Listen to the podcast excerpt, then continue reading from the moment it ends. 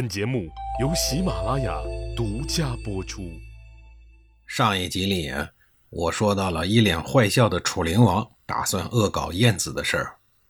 公元前五三零年，晏子一行人马不停蹄、风尘仆仆地往楚国赶，没多久啊，就来到了楚国的都城。没想到的是，迎接他的竟然是一个下马威。楚国的迎接使官为了羞辱晏子矮小的无耻身材。竟然关闭了城门，然后在城门的旁边挖了一个不足五尺高的小洞，笑嘻嘻地请燕子入城。燕子在现场打量了一番，知道迎者不善，他心中稍作思量，便计上心来，对着那个迎接使官拱手施礼，微微一笑，然后亲切地问：“使官大人，老夫初到贵国，有一事不明，能否赐教？”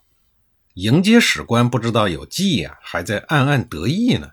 于是笑着答应说：“燕君，您请讲。”燕子说：“老夫行遍各国，各国的风俗礼节虽有不同，但是有一个风俗，各国都是一样的，即见人自门径，见狗自洞入。老夫今日远来，就是为了拜见贵国的大王，请阁下赐教，老夫该是进门，还是该入洞呢？”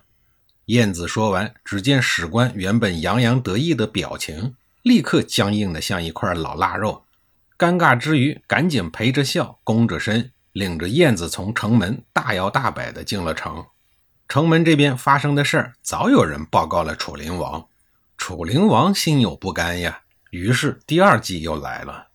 等见到燕子以后，就问他：“齐国无人乎？为什么派你这么一位？”又老又矮之人当外交使官呀？燕子听了以后，心中一诧，心想：你们楚国这是什么礼节呀？虽然知道楚王傲慢，但也不至于这样啊！心里头再一琢磨，回过味儿来了。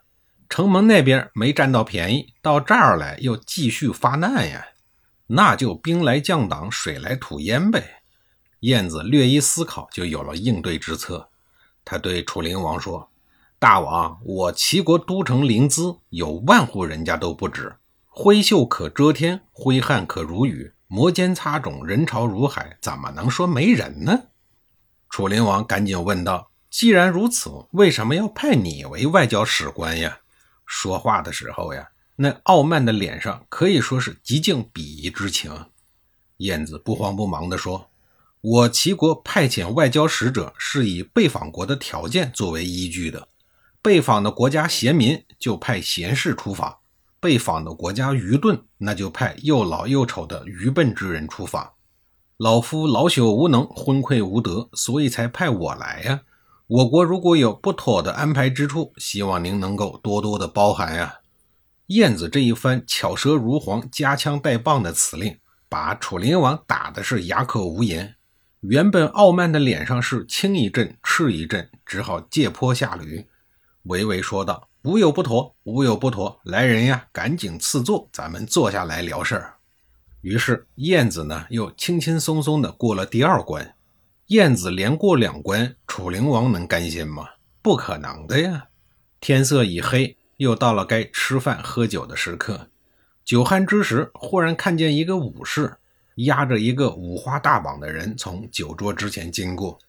大戏的主角楚灵王高声喝问。且慢，所押何人啊？配角武士弓着身，高声的回答说：“窃贼。”楚灵王气势汹汹的再问：“何处人士啊？”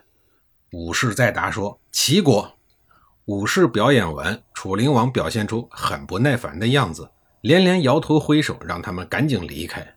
于是配角武士押着群众演员走了。楚灵王回过头来，便问燕子说：“齐人善窃乎？”燕子将刚才的把戏尽收眼底，再听楚灵王如此的一问，差点笑出声来，心想：老楚啊，老楚，要想刁难老夫，也得用点高明的手段呀，怎么竟是一些个雕虫小技呢？笑归笑，礼数可不能丢。燕子站起身来，拱手说道：“菊和枳是同一果物，从叶子的果实上来看呢，你几乎分不出来。”但他生于淮南，即为橘；生于淮北，即为枳。物同而味不同，您说这是原因何在呀？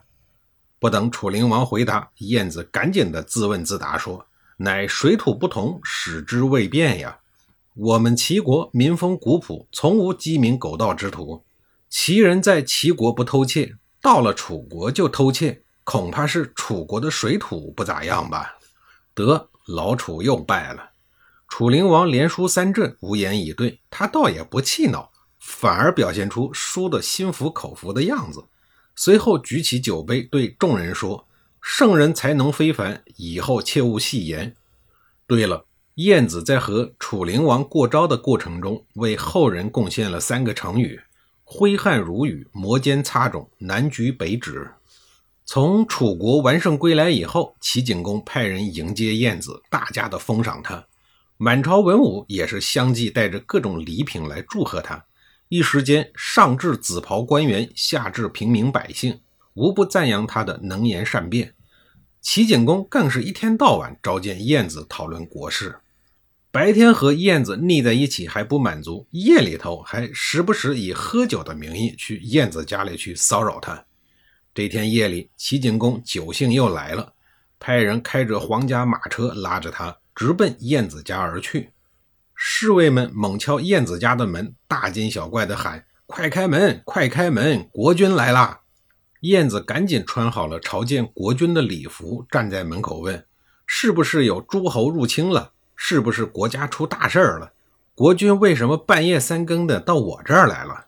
三问之下，一旁的齐景公讪讪地说：“酒味香，音乐美，愿与先生共乐之啊！”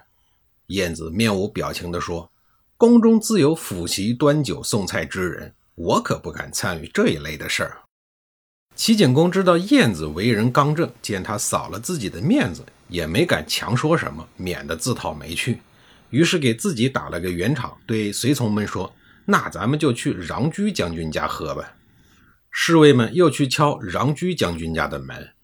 穰居听说国君来了，全副武装，如临大敌。恭恭敬敬地站在门口，穰居的开场白呢，还是燕子的那一套：诸侯兴兵入侵了吗？大臣有叛乱的吗？国君为什么半夜三更的跑到我这儿来了？齐景公也没什么新鲜的，同样的套路说：酒味香，音乐美，愿与将军共乐之啊！穰居将军说：哦，宫中自有府席端酒送菜之人，我可不敢参与这一类的事儿。见这俩人都是按套路出牌，不按套路喝酒的主，齐景公甚是无趣。难道这不按套路的酒还真就喝不成了？他犟劲儿上来了，非喝不可。于是吩咐左右，又开着车到大臣梁丘据的家里。侍卫们一敲梁丘据的门，对方听说国君来了，赶紧开门，并亲自奏乐。他左手操瑟，右手拿鱼，陪着齐景公大口的喝酒，大口的吃肉。